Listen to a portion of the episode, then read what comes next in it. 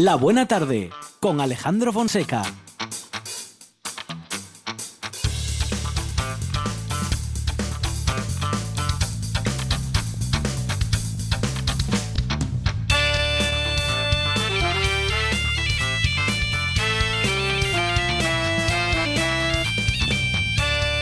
Hola, muy buenas tardes. Son las 4 y 7 minutos de la tarde e inauguramos desde ya una nueva Buena Tarde.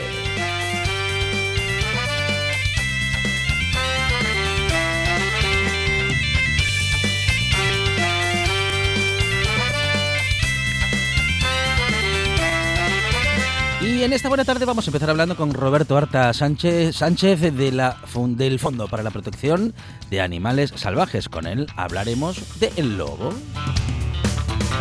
Y a continuación hablaremos con Fernando Marrón, coordinador regional y de USAGA, la Unión de Sectoriales Agrarias de Asturias. Con él también hablaremos del lobo desde ese otro punto de vista.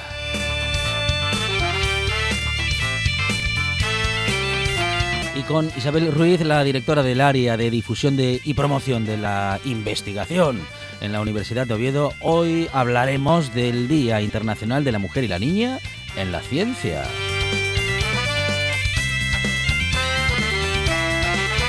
Y como hablamos de todo lo que pasa en Asturias, hablaremos con Luis eh, Antonio de Luis, director de la Casa de Cultura de Cangas de Onís. Y como hay una iniciativa muy interesante que sucede en Cangas, vamos a contarlo con Antonio. Y también en la actualidad están los derechos del consumidor. Por eso, como cada semana, vamos a hablar con la Unión de Consumidores en Asturias y con ellos hablaremos de la lista Robinson. Cuestiones legales que comentaremos con nuestro abogado de guardia, Borja Álvarez. La cocina, la gastronomía y las redes sociales llegan con Darío Escudero, el Gijonudo. Estrenamos sección con Adolfo Lombardero y la Ayalga, una Ayalga que descubriremos hoy y que cada semana, mm, bueno, pues descubriremos eso, una nueva Ayalga. Llegará José Antonio Fidalgo acompañado de su sabiduría y hablaremos con Ramona Menéndez, que nos acerca un invento glorioso. Todo lo que pasa en Asturias se escucha en RPA y pasa por la buena tarde y vamos a escuchar la voz del Trubia en la voz de su director Fernando Romero. Y más voces con la voz de Elena y Abelino Llera. La Fundación Cardín con Rebeca Meana. Y la naturaleza con Amador Vázquez. Más naturaleza con las laderas de Naranco y José Manuel Pérez y una apasionada del campo como Alba Rueda. Aunque parezca mentira, todo esto va a pasar a partir de ya, claro, cuatro horas de radio dan para mucho. Hasta las 8, esto es La Buena Tarde.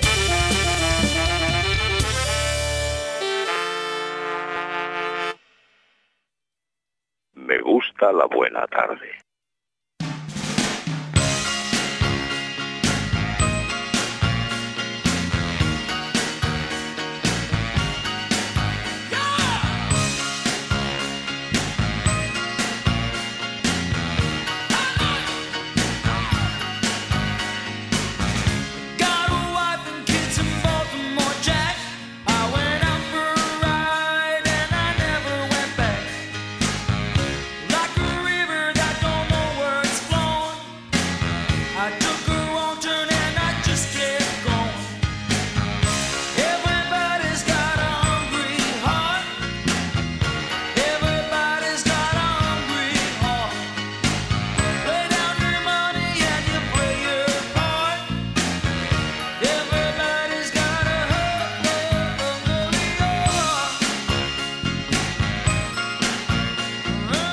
Monchi Álvarez, buenas tardes. País Astur, familia de la Buena Tarde Universo Mundo, aquí estoy en carne gobernada. Muy bien, oh, qué rico. rico la carne gobernada. La carne gobernada. no, Fonseca, le traigo una oferta que no va a poder rechazar. Sí, a ver, diga. Mm. Ahora puede Eso de que no la voy a poder no, rechazar. No, no va a poder rechazarla. A ver, eh, a Fonseca, ver, Hay, que, hay que currar. Que el colegio pijo de Leonor en Gales no se paga solo, hay que currar. Atención a la oferta. Sí, nada. Ahora. Sí, 76.000 euros de nada. 76.500. Por curso. Ahora, No, por curso no. Ve que está exagerando. por curso. No. Sí, es anual. ¿Sí? ¿Esa, esa pasta se paga por año? Esa pasta. Madre y en mía. Gales, Sí, sí. que llueve más que aquí. Le Ah, traigo. ves, que yo le iba a decir que si no fue por el, si no se habrá ido por el clima. Bueno, Vale. Podían hacer un intercambio. El príncipe Ajá, de Gales, Claro. Que se venga para acá Sí. y se va la princesa de Asturias para allá. Pero ¿para qué quiere que venga el príncipe de Gales? Bueno, para que. Para un para que un haga- intercambio real, No un iba a intercambio decir real. que haga gasto, pero ¿en dónde? la oferta. A ver, oferta que no puedo rechazar. Fonseca. Sí. Ahora puede cenar con Leticia Sabater Ajá. por 300 euros. ¿Pero paga ella o pago yo? Esa es una buena pregunta. Claro. Lo comentaba un tuitero. Sí. mm, Que, ¿quién, quién le da los 300 euros a, ¿A quién? ¿A quién? ¿A quién?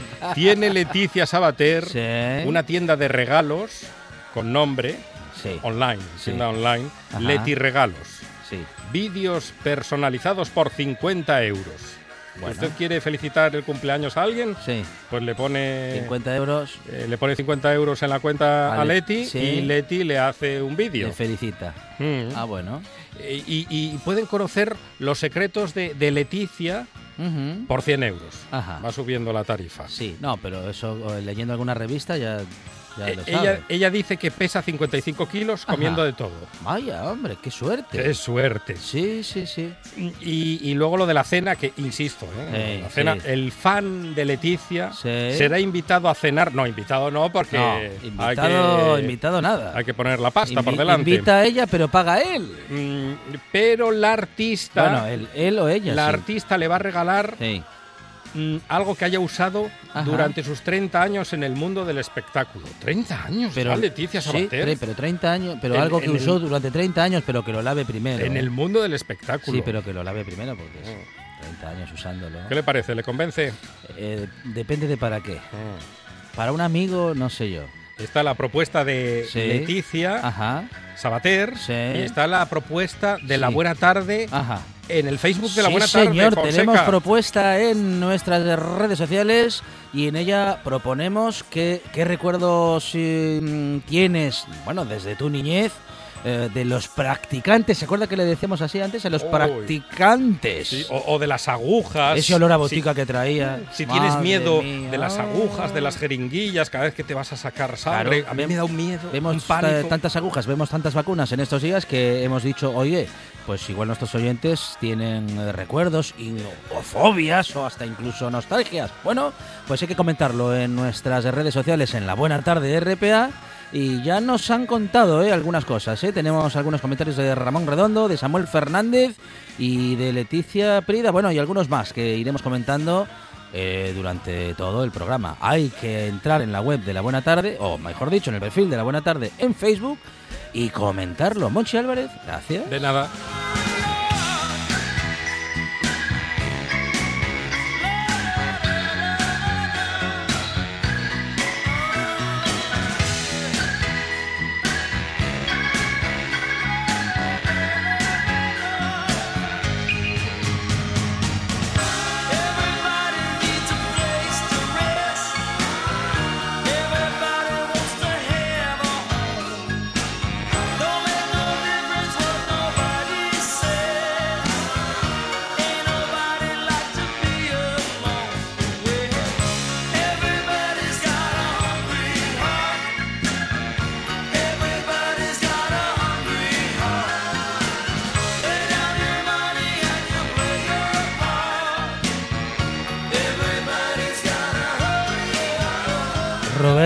Sánchez, ¿qué tal? Buenas tardes. Hola, muy buenas tardes. Bueno, bienvenido Roberto a esta buena tarde eh, y esta semana y en estos días se ha hablado muchísimo eh, de, esta, de este tema Sí. y bueno, vamos a comentarlo contigo primero y después, bueno, pues con el sector ganadero en todo caso, eh, nosotros y el lobo, Héctor, Roberto. Pues sí, sí, está el lobo que echa chispas Así es, en así estos es. momentos en la región. Ujú. Bueno, mucha mucha polémica porque hay, bueno, pues distintos, distintas maneras de ver este este asunto. Bueno, el asunto del lobo o, o, en todo caso la convivencia con él eh, entre ganaderos, ecologistas y el lobo. Bueno, pues diferentes intereses, diferentes maneras de verlo, Roberto. Mm, Vosotros desde el Fondo para la Protección de Animales Salvajes, bueno, su- pues eh, ya podemos suponer cuál es el modo de verlo, pero en todo caso, cuéntanoslo. Bueno, pues yo lo veo con preocupación, Ajá. no te creas, no te porque a ese, diríamos, eh, no sé por qué es eh, un enfrentamiento entre ganaderos y, y ecologistas, no es así. Y en todo caso habría que añadir otro sector Que es, a mi juicio, el verdadero culpable, que es el político. Eh, si, si hacemos una pequeña reflexión, eh, primero, la gestión del lobo está en manos de los políticos, no está en manos ni de los ganaderos ni de los ecologistas. Y el problema del lobo es un problema que lleva muchos años presente en la sociedad asturiana. Luego, si alguien ha fallado en solucionar este problema, creo que son los políticos. Bueno, am, eh, decisiones que dices que no han resuelto el, eh, problema, am, eh, en fin, falta de decisión, ¿qué es lo que, bueno, en fin, qué es lo que se podría haber hecho de otra manera, según tu modo de verlo, Roberto? Bueno, a ver, es, es largo y complejo de, explicar, pero, a ver, de, de una manera mm, de síntesis, podríamos hacer una comparación. Lo que ha sucedido con el lobo durante todos estos años es que su gestión, su manejo, ha estado sujeta única y exclusivamente a criterios políticos. Es como si ahora con este problema de la pandemia que tenemos, con el COVID, y con la posible solución al conflicto del, COVID, que es un gran conflicto, pues que son las vacunas, imagínate que la decisión de cómo se reparten las vacunas, a quién se vacuna, pues estuviera en manos de los alcaldes de los pueblos. ¿Te, te imaginas que, eh, qué grado de, de conflictividad surgiría, eh, que ya surgió sin estarlo. Eh, con, con, con esas vacunaciones indebidas? Es decir, por fortuna, el, el gobierno español, y yo creo que por sentido común, los gobiernos autonómicos, la inmensa mayoría, pues tienen el criterio de que la dispensión de, de estas vacunas se hagan con criterios técnicos y científicos, no que lo diga el primer señor que diga, "Pa, como yo soy amigo del consejero y de sanidad y no sé qué, las vacunas para mi pueblo y para los mis vecinos, empezando por la mi familia. Bueno, pues en la gestión del lobo ha ido por ahí el tema. Las decisiones estaban en manos eh, de muchas veces de los de las presiones de los alcaldes, de los pueblos, de gente interesada y nunca mm, en el marco de un criterio científico y técnico para gestionar una especie que es en su biología, en su ecología tremendamente compleja como es el lobo. Bueno, am, eh, y bueno, ¿cómo, cómo ves el momento actual? ¿Qué, qué solución se puede encontrar eh, en todo caso? O bueno, en fin, ¿qué Pues propone, una- al qué propone mm, FAPAS? mira, Sí, no, no pro- proponer nosotros no proponemos nada, somos como todos testigos de lo que sucede, pero sí que valoramos que hay una cosa positiva en la en esta declaración de la protección del lobo. Y aunque parezca paradójico por completo, eh, mi criterio personal después de tantos años de vinculados a la, a la biodiversidad y bueno yo pienso que mucha gente este nivel este nuevo estatus que se podría conseguir con el lobo uno de los mm, diríamos de, de las repercusiones más directas que tendría en términos globales ¿eh? y, y posiblemente locales siempre con conflictos pero en términos globales es que ayudaría a bajar los daños del lobo. Lejos de lo que se plantean pues por ejemplo pues eh, los criterios que estamos viendo ahora no de, de dramáticos de decir se acaba la ganadería porque se va a proteger al lobo con una protección del lobo que implicaría una gestión mucho más ordenada basada en criterios técnicos y científicos, con toda seguridad mi opinión es que los daños del lobo bajarían, que es el objetivo. El objetivo es no proteger al lobo, sino bajar los daños. Y hasta ahora es lo que no se ha conseguido. Bueno, Roberto Horta Sánchez del Fondo para la Protección de Animales Salvajes ha estado como cada semana con nosotros en esta buena tarde. Roberto, muchas gracias. Un abrazo. Pues igualmente a vosotros un saludo. En toda Asturias, RPA, la radio autonómica. La buena tarde, con Alejandro Fonseca.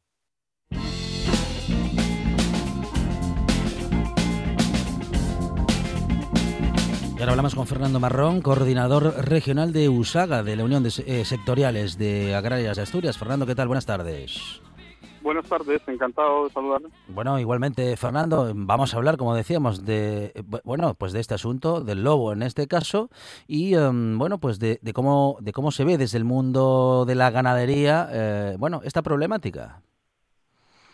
Bueno, yo hablo desde el mundo de la ganadería y como representante sindical de USAGA, como organización agraria en Asturias, uh -huh. eh, y la postura que tenemos nos parece lo que se ha adoptado la semana pasada en la Comisión Estatal de Patrimonio, pues un disparate. Pensamos que eso va a hacer un grave daño a la especie, uh -huh. eh, va a hacer un grave daño al mundo rural y eh, esperamos que que bueno que se recurra este decreto porque al final pues fue un, una resolución tomada eh, pues allí en el ámbito de esa mesa donde estaban todas las autonomías no todas tampoco hubo muchas eh, irregularidades para tomar la decisión y al final pues parece ser que fue el voto de la señora ministra quien, quien decidió precisamente eh, desde un ministerio en el cual lleva el nombre de transición ecológica y reto demográfico, eh, desconociendo la realidad del campo, eh, en este caso de Asturias y de toda la cornisa cantábrica,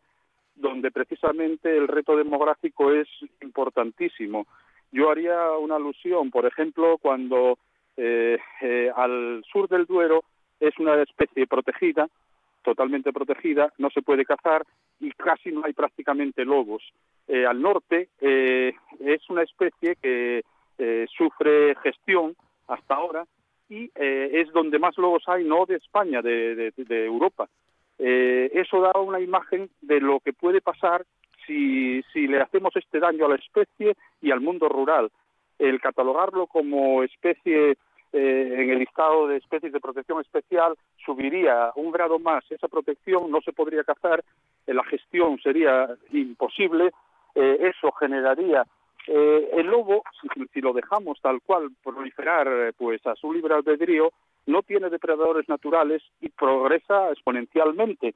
Eso es, pues todas las especies que se desarrollan así eh, generan problemas, pero eh, cuando es una especie pues vegetal, o sea que, que sea que coma vegetales, pero en este caso es carnívora y solo vive de las presas. Cuando se desarrollan exponencialmente, eso supone que no va a tener alimentación suficiente y va a comer, pues lógicamente, todo lo que es basado en, en extensivo, la producción en extensivo sería incontrolable e incapaz de desarrollarse. Eso supondría, aquí en Asturias, hay eh, muchas zonas donde viven eh, pastando eh, animales para mantener ese territorio prácticamente. Y si, si desarrollamos exponencialmente los carnívoros, eso desaparecerían esos herbívoros y esas zonas estarían abocadas, pues porque por imposibilidad de vivir eh, al cierre. Y eso sería, pues, matorralización más de la que hay ahora mismo todavía y eh, combustión seguramente en el tiempo, porque el día que venga un incendio, una de las ventajas que hay en las zonas donde hay pastos es que hay zonas donde el fuego no, el fuego no prolifera. Pero si todo es un matorral, eh, bueno, pues desde Galicia hasta hasta todo el oriente quemaría pues en una mancha de fuego irremediable, sería eh, incontrolable.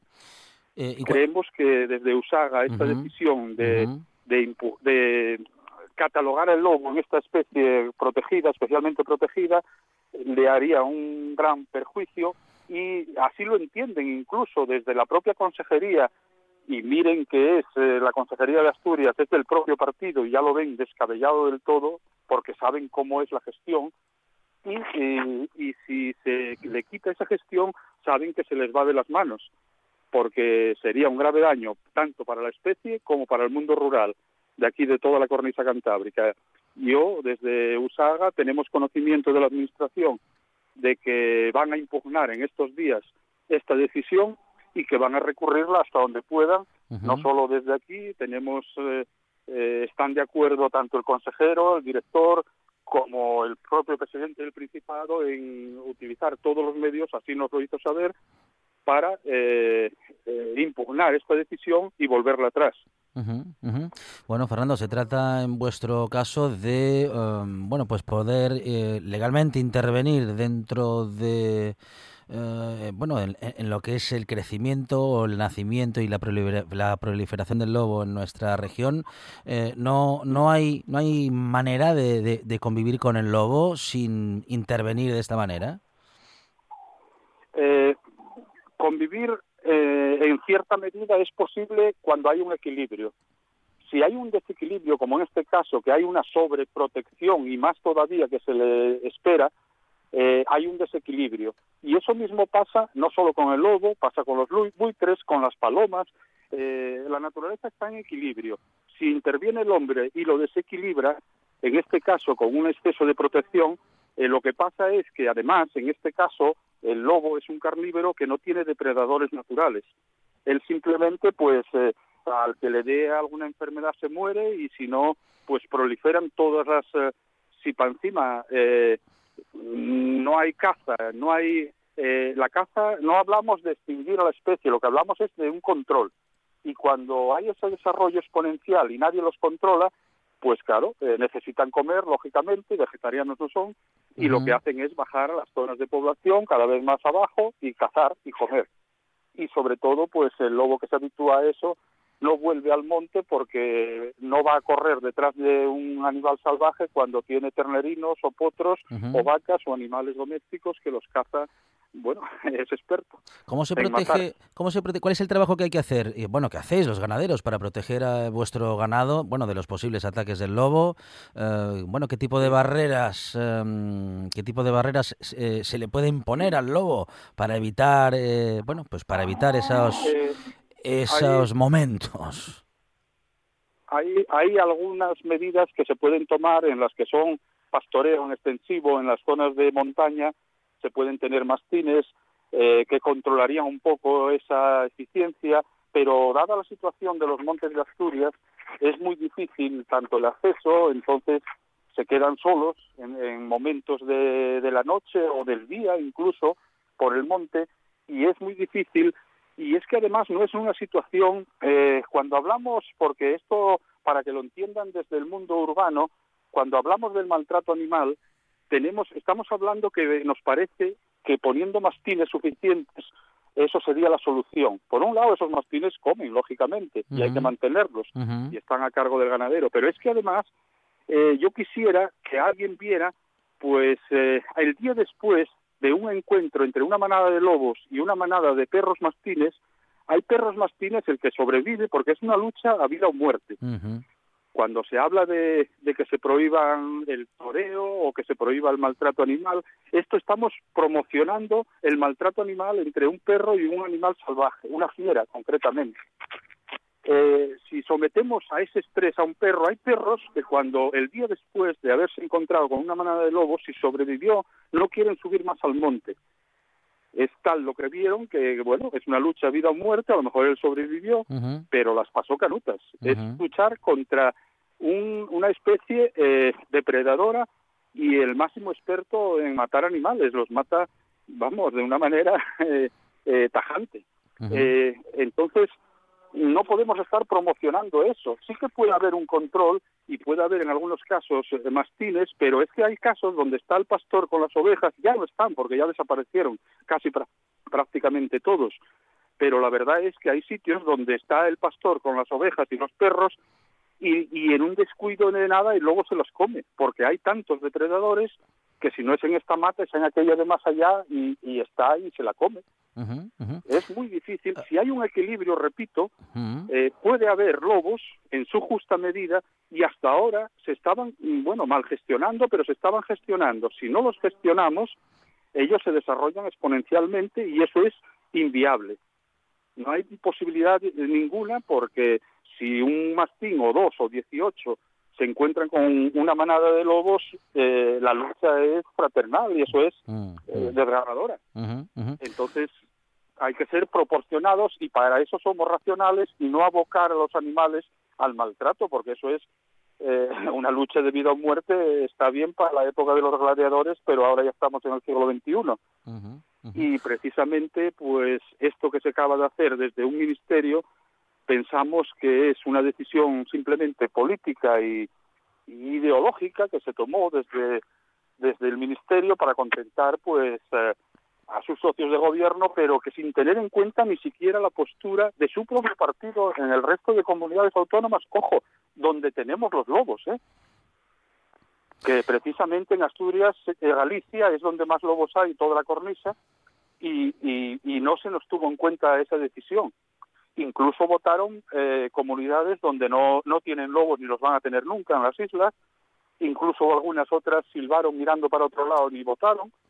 Hubo diversas irregularidades y esto todo, desde Usaga creemos que, que es eh, eh, eh, reprobable y a ver si, se lo, si lo vuelven atrás, así nos lo dijeron desde presidencia y creemos que sería una locura, vamos. ¿Y también creéis que puede afectar al sector eh, en tanto, bueno, en fin, que con el eh, que convivir con el lobo se hace tan difícil que menos personas, eh, bueno, van a, a- a decidir dedicarse a la explotación ganadera?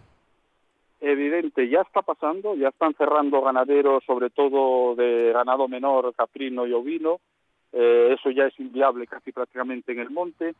Eh, hay ganaderos ahora mismo que tenían potros en el monte, que casi los tenían simplemente para mantener el territorio y los están dejando de tener porque no consiguen ningún potro ya, que bajaban a ferias una vez al año a vender y este año ya casi no bajaron. Eso es un punto indicativo de la presión cinegética que están ejerciendo estos carnívoros. Eh, creemos que esto no solo sería el daño que se va a hacer a la especie, sino al mundo rural si se cierra, por un lado, toda lo- la, riqueza que se generaría eh, dejaría de existir y por otro el despoblamiento sería mayor todavía porque en el mundo rural eh, pues simplemente si no hay ganadería, no hay forestal o no hay actividad, eh, no genera recursos y allí es inútil estar viviendo, aparte ya de los inconvenientes a diarios que tenemos, que son muchos y cada día más. Eh, eh, sobre todo en algunos casos agravados por decisiones políticas, peor todavía. Bueno, eh, veremos cómo evoluciona esta situación y en todo caso hemos tenido las eh, dos maneras de ver una misma realidad que es, bueno, pues la problemática eh, en torno a la convivencia con el lobo en nuestra región y hemos tenido en estos últimos minutos a Fernando Marrón, coordinador regional de USAGA, la Unión eh, de Sectoriales Agrarias de Asturias. Fernando, muchísimas gracias y un saludo desde la buena tarde en la radio del Principado de Asturias. Muy bien, muchas gracias y encantado de estar ahí.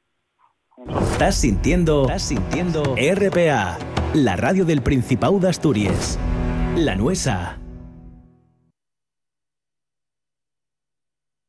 La Buena Tarde, con Alejandro Fonseca.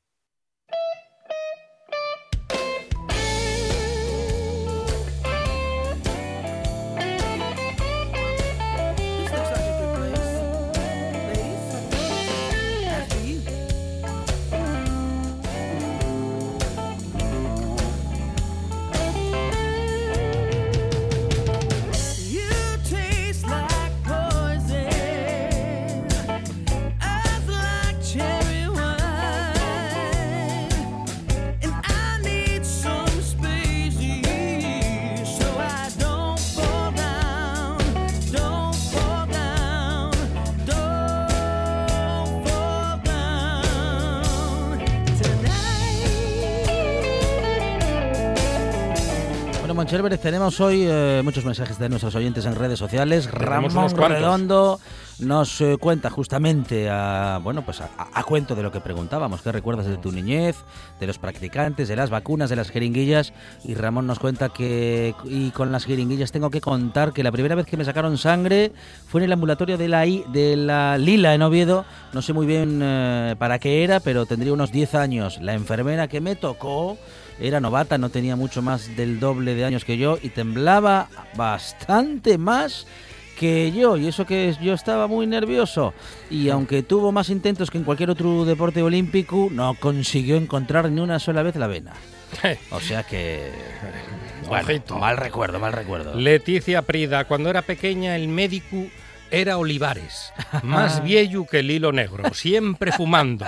Practicante no recuerdo ningún. Será que no me traumatizaban los pinchazos. Lo que sí recuerdo eran los caramelos que me daban en la farmacia cuando íbamos a por les recetes. Bueno. Y Samuel Fernández Martínez comenta, de pequeño dir a mélico metía mieu.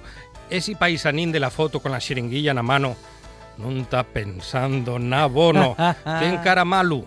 Non me presta mucho de ir a mélicos, pero tampoco tengo miedo a pinchame. Un saludo, rapaces, un saludo, Samuel. Un saludo, Samuel.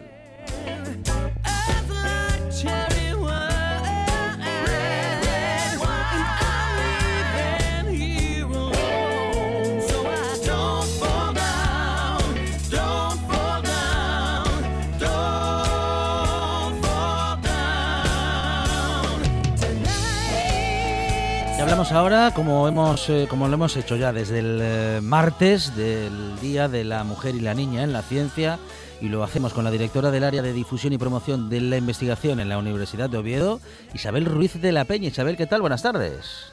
Muy buenas tardes. Bueno, programación con muchas actividades que, claro, nos acercan a la experiencia de las eh, mujeres en la ciencia para que muchas niñas, eh, bueno, pues eh, puedan pensar y sigan pensando, claro, que su futuro puede estar en la ciencia, Isabel.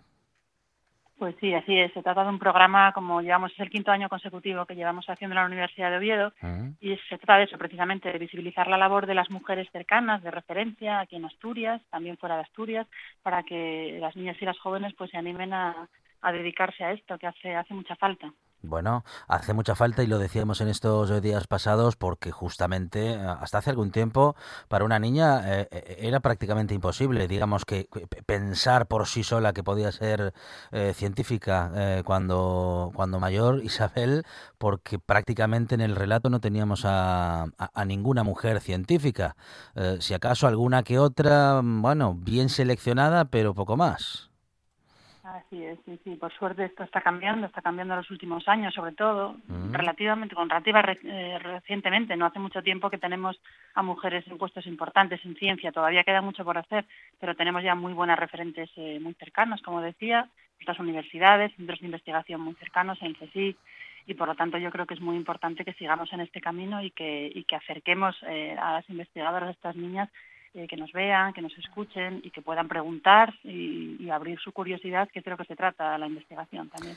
Bueno, em, hablamos del, del lema que a la vez es etiqueta también. Yo soy científica, en el que se- la Universidad de Oviedo ha programado actividades con 50 investigadoras para este Día de la Mujer y la Niña en la Ciencia. Bueno, cuéntanos, eh, en fin, cuáles son esas iniciativas y al menos algunas de las ponencias que, que- que vamos a poder eh, disfrutar. Tenemos un programa variado, bastante muy rico este año también, ¿no?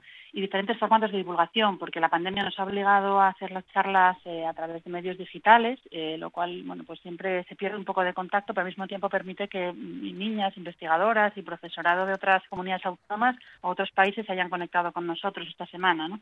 Tenemos una actividad que ya inauguramos el año pasado en, en los MUPIs de Oviedo, es una exposición urbana, este año llevamos a Gijón, eh, con ese lema de científica que comentabas tú, en el que tenemos eh, científicas de nuestra universidad por los MUPIs de la ciudad de Gijón, con unas breves líneas sobre su trabajo y con fotografías de gran formato que llaman la atención en la ciudad de, esta tarea investigadora.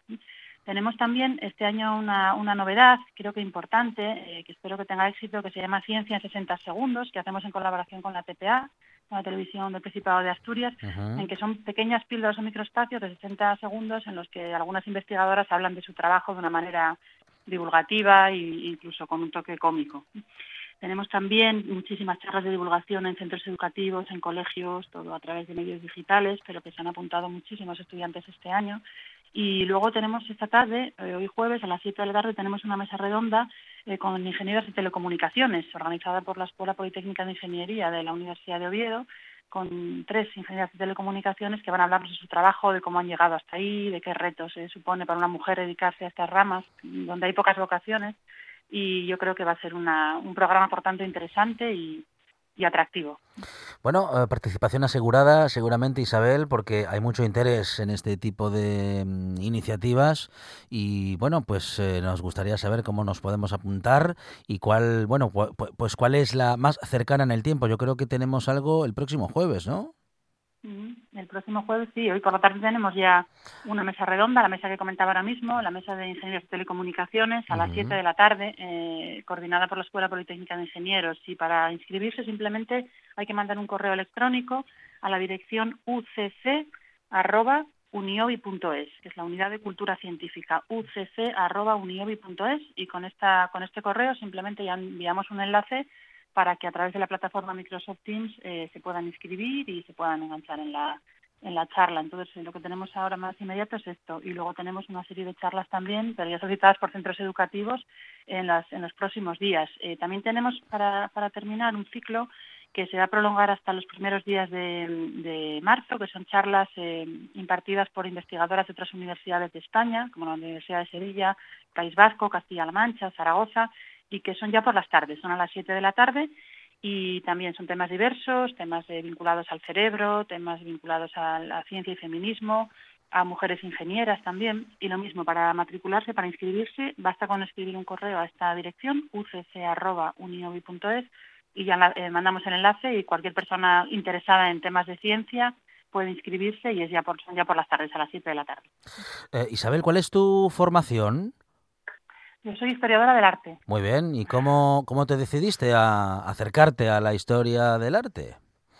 Me gustó siempre. La verdad es que en mi casa éramos historiadores, mis padres eran historiadores los dos, y por lo Ujú. tanto desde pequeña ya lo fui viendo y fui visitando monumentos, iglesias, museos, y enseguida me, me, me, me interesó esta rama de la ciencia, que por cierto Sí. aprovecho para decir que también las humanidades son son, son ciencia, ¿no? Porque se hacen, los estudios se hacen por métodos científicos y por lo tanto no solo la ciencia es la de la bata blanca o la de la probeta o la del laboratorio, sino que también la biblioteca y el archivo y el trabajo de campo en, en artes y humanidades es ciencia y por eso también intentamos siempre visibilizar las otras ramas de conocimiento quizá menos eh, menos asimiladas o menos asumidas como ciencia. Bueno, en todo caso, Isabel, en tu historia familiar, lo de acercarse al conocimiento, eh, bueno, y a la ciencia, y está muy bien esto que dices, ¿eh? De, mm, bueno, de considerar efectivamente ciencia a- algunas humanidades, ¿no? Algunas disciplinas eh, que, mm, claro, no siendo química, física y siendo de humanidades, pues también son científicas, también son ciencia. Eh, interesante lo que nos comentas y lo que, y a lo que iba, ¿no? Que claro, como en la, en la vida familiar esto ya era algo natural, digamos que para ti, eh, eh, pues efectivamente era algo natural, pero no necesariamente para otras eh, chicas o niñas de tu generación. Claro, exactamente. Yo creo que lo que tenemos que hacer es la mayor parte de la gente contacta en los centros educativos con las primeras eh, eh, iniciativas científicas o con las primeras mentoras, profesoras, profesores en ciencias, ¿no? Lo que tenemos que hacer es intentar eh, despertar en, en las niñas y en los niños, por supuesto, también la curiosidad científica, el preguntarse cosas, cómo funcionan las cosas, cómo se llega hasta aquí, cómo evoluciona esta, esta comunidad o cómo, o cómo funciona este aparato. Entonces, con la curiosidad, yo creo que es el primer paso para poder eh, hacer esas preguntas, intentar solucionarlas y de esta manera ir escalón a escalón eh, llegando a, a ese método científico y empezando desde pequeños. Además, sí que es importante que se- hay estudios ya realizados eh, sobre mujeres y ciencia también, que por ejemplo las niñas desde muy pequeñitas ya eh, piensan que determinadas ramas científicas son cosa de niños y ellas no van a poder alcanzar, se dan menos a conocer también sus habilidades, que son muchas, ¿no? Entonces, bueno, quitarles esa, esa, esa- ese velo que a veces tenemos Sí. para que se animen a, a trabajar, ¿no? Y sobre todo también facilitar luego a las mujeres más mayores la conciliación familiar e, investigadora, que es complicado. Y esto sigue pasando, esto último que acabas de mencionar, sigue pasando. Hay muchas niñas que creen que, bueno, que tal o cual especialidad eh, eh, es cosa de hombres o en todo caso no es tan para niñas. Sí, desgraciadamente eso sigue, sigue ocurriendo. Por ejemplo, decíamos, siempre decimos que hay muy pocas mujeres en las ramas de ingenierías, por ejemplo, electrónica o de telecomunicaciones o de informática. Hay más y hay muy buenas investigadoras. Pero generalmente cuando llegamos a un punto, las mujeres o las niñas, las chicas más jóvenes a una determinada edad, eligen otras ramas, no se consideran quizás suficientemente capacitadas, no se las anima demasiado el entorno familiar o el entorno eh, social o los centros incluso educativos. Entonces es muy importante que tengan esas referencias cerca y que vean que se puede perfectamente conseguir, tanto chicas como chicos, la meta que te propones, siempre y cuando haya un trabajo serio detrás, que eso sí es muy importante en, cualquier, en cualquier caso. ¿no? Bueno, am, actividades que, como decimos, eh, ya están en marcha desde la Universidad de Oviedo. Isabel, si te parece, podemos eh, comentar o recordar eh, la cita más próxima que decías que justamente era mañana, ¿verdad? Es hoy, hoy por la Ah, tarde. hoy, hoy por la tarde. sí, hoy mismo, hoy jueves 11, hoy se celebra el día exactamente de la Claro. Mujer la Ciencia, hoy día 11. Entonces llevamos con ellas desde el lunes, pero hoy tenemos a las 7 eh, una mesa redonda con ingenieras de, teleco, de telecomunicaciones a las 7 de la tarde. Entonces, si alguien todavía está interesado en inscribirse, pues eh, con, con un correo a ucc.uniobi.es, pues está a tiempo de inscribirse y de escuchar lo que nos quieran contar estas tres ingenieras de telecomunicaciones y yo creo que es interesante y luego vamos a tener el resto de la el resto de las de las eh, semanas de febrero todavía esas charlas por la tarde que también eh, a tiempo está todo el mundo de apuntarse a través de esa cuenta de, de correo Se ha especializado en la ciencia de la historia y es Isabel Ruiz, directora del área de difusión y promoción de la investigación en la Universidad de Oviedo. Isabel, muchísimas gracias y enhorabuena. muchísimas gracias a vosotros gracias Una de vinilos al ajillo, dos de micros al cabrales, tres de cables afogados. Oído cocina. Carlos Novoa se cuela en las mejores cocinas del país Astur. De lunes a viernes, a las 11 de la noche, Oído Cocina con Carlos Novoa. La buena tarde con Alejandro Fonseca.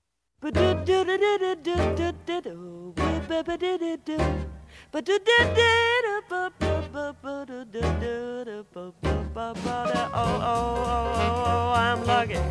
Yes, I'm lucky. This is my lucky day. Well, I feel so good in clover that I want to roll all over. I want to shout, hooray. Found a horseshoe, couldn't go wrong. Then one day you happened along. Oh, oh boy, I'm lucky. Yes, I'll say I'm lucky. This is my lucky day.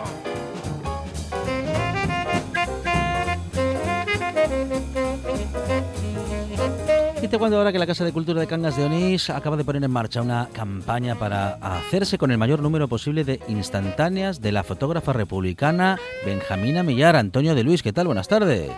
Hola, buenas tardes. Bueno, interesantísima eh, iniciativa, Antonio. Cuéntanos, ¿quién fue Benjamina Millar?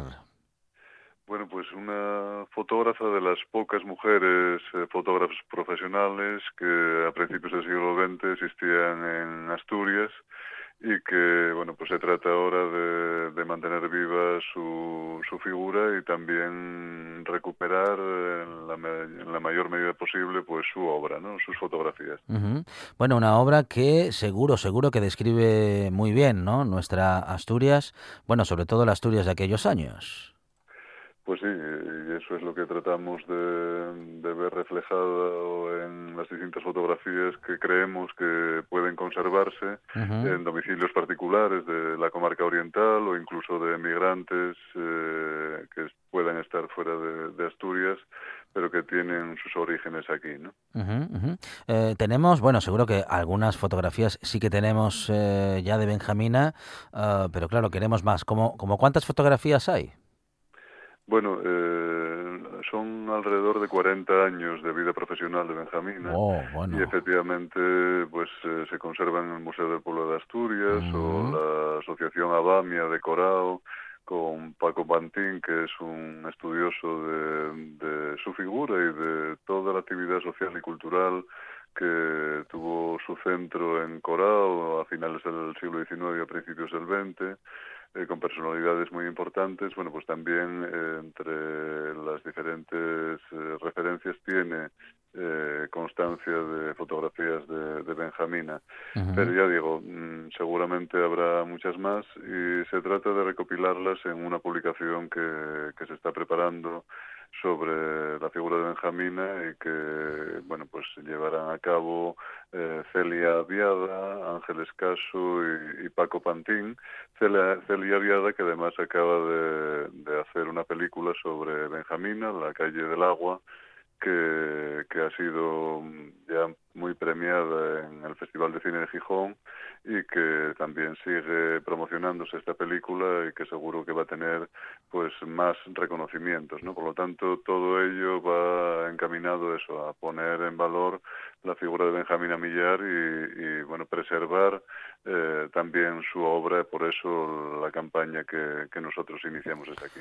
Bueno, una mujer eh, que también fue relojera, que fue encarcelada por su militancia política y que se convirtió, bueno, podríamos decir que prácticamente en la primera fotoperiodista de la historia. Efectivamente, hay constancia de, de, esa labor para periódicos como El Progreso de Asturias o Mundo Gráfico, muchas veces eh, orientados a la emigración asturiana. Y, y, bueno, pues esa labor efectivamente está, está presente también en su trayectoria. Bueno, el trabajo de Benjamín Amillar, como decimos, eh, parte de él todavía, mm, bueno, pues eh, está mm, escondido. Está seguramente como, bueno, pues eh, integrando, ¿no? Como un tesoro eh, los eh, recuerdos de muchos asturianos y asturianas. Benjamina que enviaba fotografías a periódicos que se publicaban en Cuba y con cuyas imágenes ilustraba, bueno, lo que lo que en nuestro territorio sucedía y que podían conocer gracias a su trabajo, bueno, pues allá de los bares. Así es, y desde luego que tienen eh, un enorme interés por lo que reflejan las propias fotografías de los atuendos, de las formas de vida, de, de bueno, del entorno rural de aquellas épocas, en fin, eh, ella también captaba con una enorme sensibilidad pues eh, todo aquello que, que, fotografiaba y por eso también lo que contengan esas fotografías eh, como digo, tiene eh, mucho interés y que pueda ser documentado y, ya digo, recopilado para, para que quede, bueno, pues en la memoria eh, lo que ha sido eso, la figura de Benjamina y, también su obra fotográfica. ¿Qué podríamos decir, bueno, respecto de su, de su estilo? Eh, sobre todo, sobre todo, le gustaba mucho fotografiar personas. Sí, es eh, también lógico que, que así fuera, eh, pues desde primeras comuniones, eh, las escuelas eh, de aquella época, eh, bueno, las personas que vivían en los pueblos de, de esta zona especialmente, uh -huh. bueno, eh, algún encargo que, que seguro que, que le hacían, en fin, todo ello, pues ya digo, eh, dejará muestra de, de, lo que era la, la, Asturias que le tocó vivir.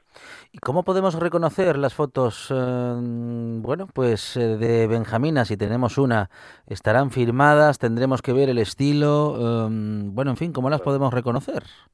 Claro, algunas estarán firmadas, otras no, por eso nos ponemos a disposición de cualquier persona que tenga duda incluso sobre si puede ser o no de ella, uh -huh. que se ponga en contacto con la Casa de Cultura de Cangas de Onís. Nosotros trataremos de, de eso, con personas que conocen bien eh, su estilo, pues eh, tratar de, de identificarlas y, y, bueno, no pedimos apropiarnos de esas fotos, sino simplemente que nos dejen hacer copias y, ya digo, poder hacer una documentación también, si es posible, de, del contenido de la fotografía y, y, bueno, pues que formen parte de, de, la publicación de la que hablaba que tratamos de, que pueda presentarse antes del verano aquí en Cangas de Onís. Bueno, hemos tenido el relato ¿eh? de Celia Viada en nuestra buena tarde respecto de bueno de la vida y obra de Benjamina Millar, eh, que bueno la hemos conocido muy bien en, en, ese relato y en todo caso nos acercamos otro poco ahora con esta iniciativa eh, que nos ha contado Antonio de Luis, director de la Casa de Cultura de Cangas de Onís. En todo caso, Antonio, mmm, recordar esto último que acabas de mencionar, que cualquier persona que tenga una foto de aquellos años que bueno que crea que pueda pertenecer a la, a la autoría de Benjamina que se pongan en contacto con, eh, con vamos con, eh, con vosotros para para bueno pues comprobar no si esa fotografía es efectivamente o no de Benjamina. Y también muy importante Antonio que claro no no os quedáis con las fotos. Claro hacéis una copia de modo que el original bueno pues que pueda quedar en poder de su propietario no Efectivamente, eso no hay duda y bueno, de la manera que sea más cómoda para, para el propietario, pues nosotros escanearíamos o, o haríamos una copia de, de esa fotografía. Así es. Bueno, muy interesante la iniciativa que hemos contado en esta buena tarde. Antonio de Luis, director de la Casa de Cultura de Cangas de Onís. Antonio, muchísimas gracias. Un saludo desde la buena tarde en la radio del Principado de Asturias. Buenas tardes, un saludo.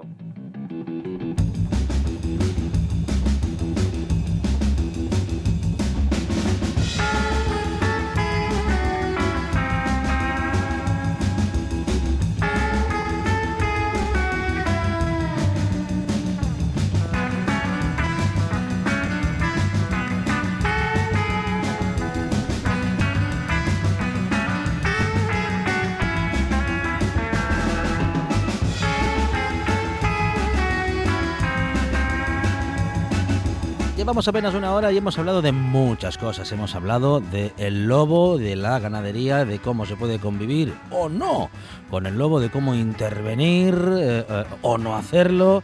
Y lo hemos hecho desde los dos puntos de vista que hay sobre el tema. En este caso con Roberto Arza Sánchez de la- del Fondo para la Protección de Animales Salvajes y con Fernando Marrón de la Unión de Sectoriales Agrarias de Asturias. Hemos tenido tiempo para hablar del Día de la Mujer y la Niña en la Ciencia y también de una interesantísima eh, iniciativa de la Casa de Cultura de Cangas de Imagínese todo eso en una hora, todavía nos quedan tres y eso sí, bueno, pues poco a poco lo iremos contando en la próxima hora. Vamos a hablar de consumo o más bien de los derechos del consumidor y vamos a conocer la lista Robinson, qué es eh, y para qué sirve. También hablaremos de cuestiones legales con Borja Álvarez, llegará a la cocina en las redes sociales con Darío Escudero, el nudo y hablaremos eh, con Adolfo Lombardero, escritor creativo y artesano de una nueva Ayalga.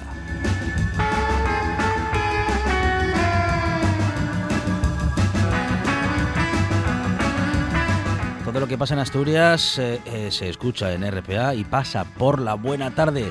Llegamos a las noticias, tras lo cual esta buena tarde sigue.